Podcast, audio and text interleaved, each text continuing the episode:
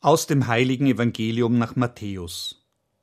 In jener Zeit erzählte Jesus seinen Jüngern das folgende Gleichnis. Mit dem Himmelreich wird es sein wie mit zehn Jungfrauen, die ihre Lampen nahmen und dem Bräutigam entgegengingen.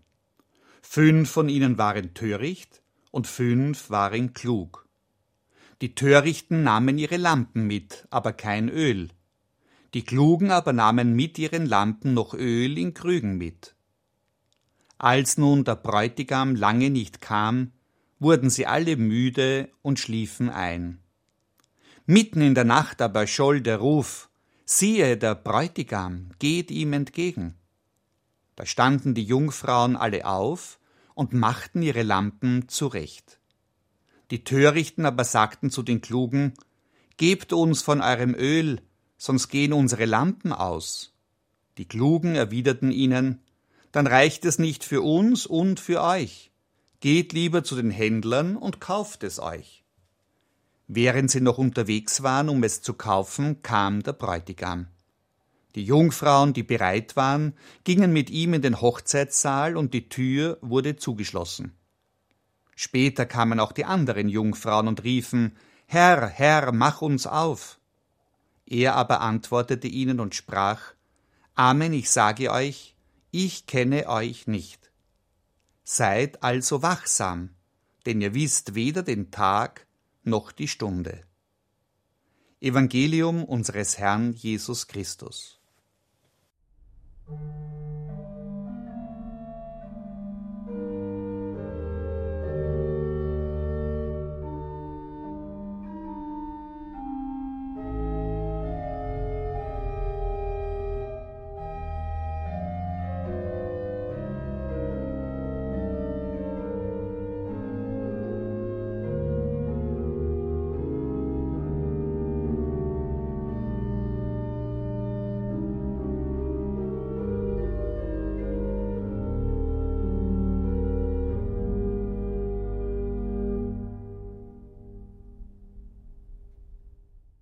Von Woody Allen stammt das Wort.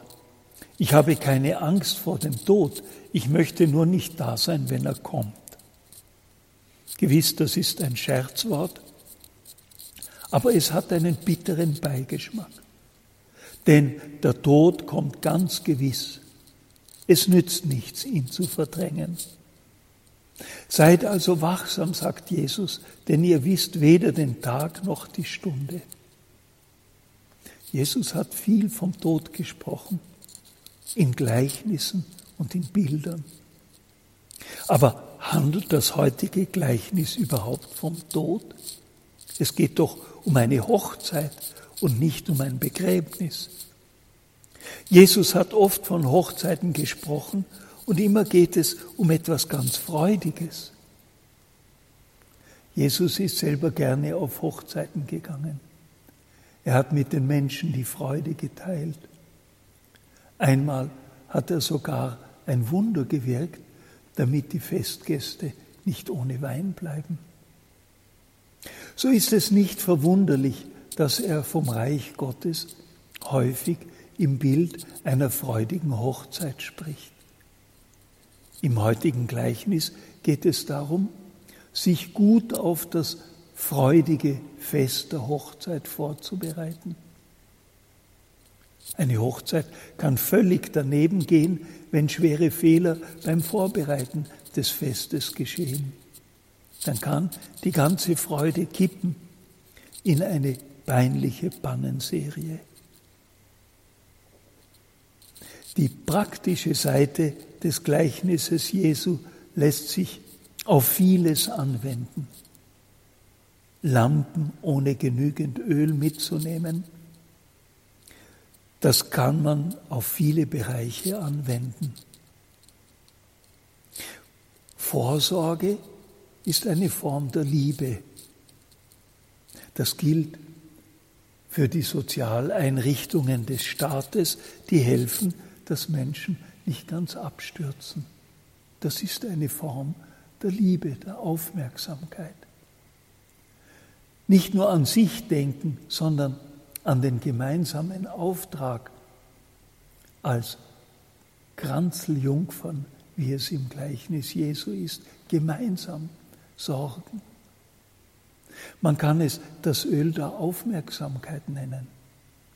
Es soll und darf nicht ausgehen. Man kann auch vom Öl der Freundschaft sprechen. Die Freundschaft macht wach für das, was die anderen brauchen. In der Bibel ist das Öl immer ein Bild für das freudige, kräftige, gesunde Leben. Ein Leben, das einfach mit dem Tod zu Ende gehen würde, das ist für Jesus nicht das volle Leben. Das Bild vom Hochzeitssaal, von seinen Türen, die sich öffnen und schließen, ist das beliebteste Gleichnis Jesu für das ewige Leben. Der Himmel, ein Hochzeitssaal, der Hochzeitssaal des Bräutigams Christus. So hat dieses Gleichnis Jesu nicht nur mit der guten Vorbereitung unseres Alltags zu tun. Der Tod ist, so sagt uns Jesus, die Einladung in das große Fest des ewigen Lebens. Mir stellt sich bei diesem Gleichnis die Frage, ob heute der Tod als Tor zu einem unvorstellbaren freudigen Fest gesehen wird. Welches Bild vom Sterben herrscht in unserer Gesellschaft vor? Welches Bild vom Sterben habe ich persönlich? Die törichten Jungfrauen verdrängen den Tod. Es wird immer noch Zeit sein, sich auf den Tod einzustellen, wenn er anklopft. Das Jedermann-Drama, das jedes Jahr in Salzburg aufgeführt wird, bringt das äußerst anschaulich zum Ausdruck.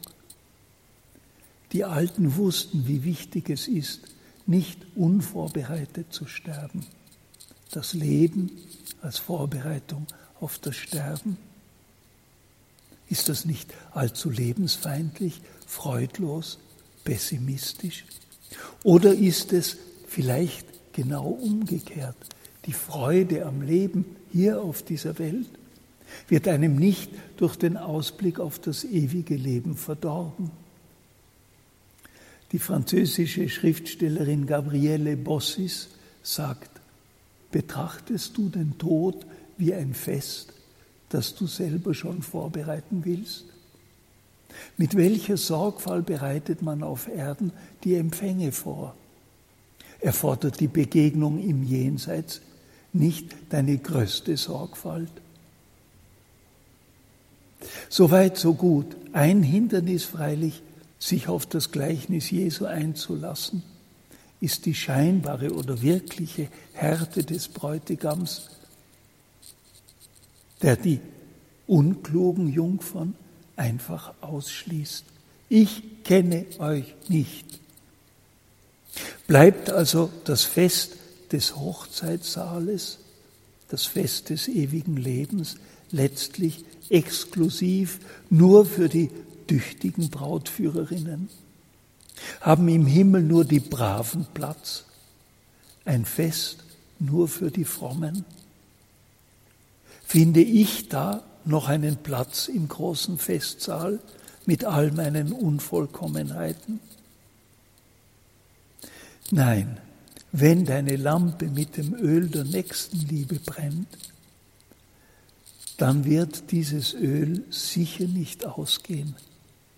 Dann wartet auf dich der Himmel.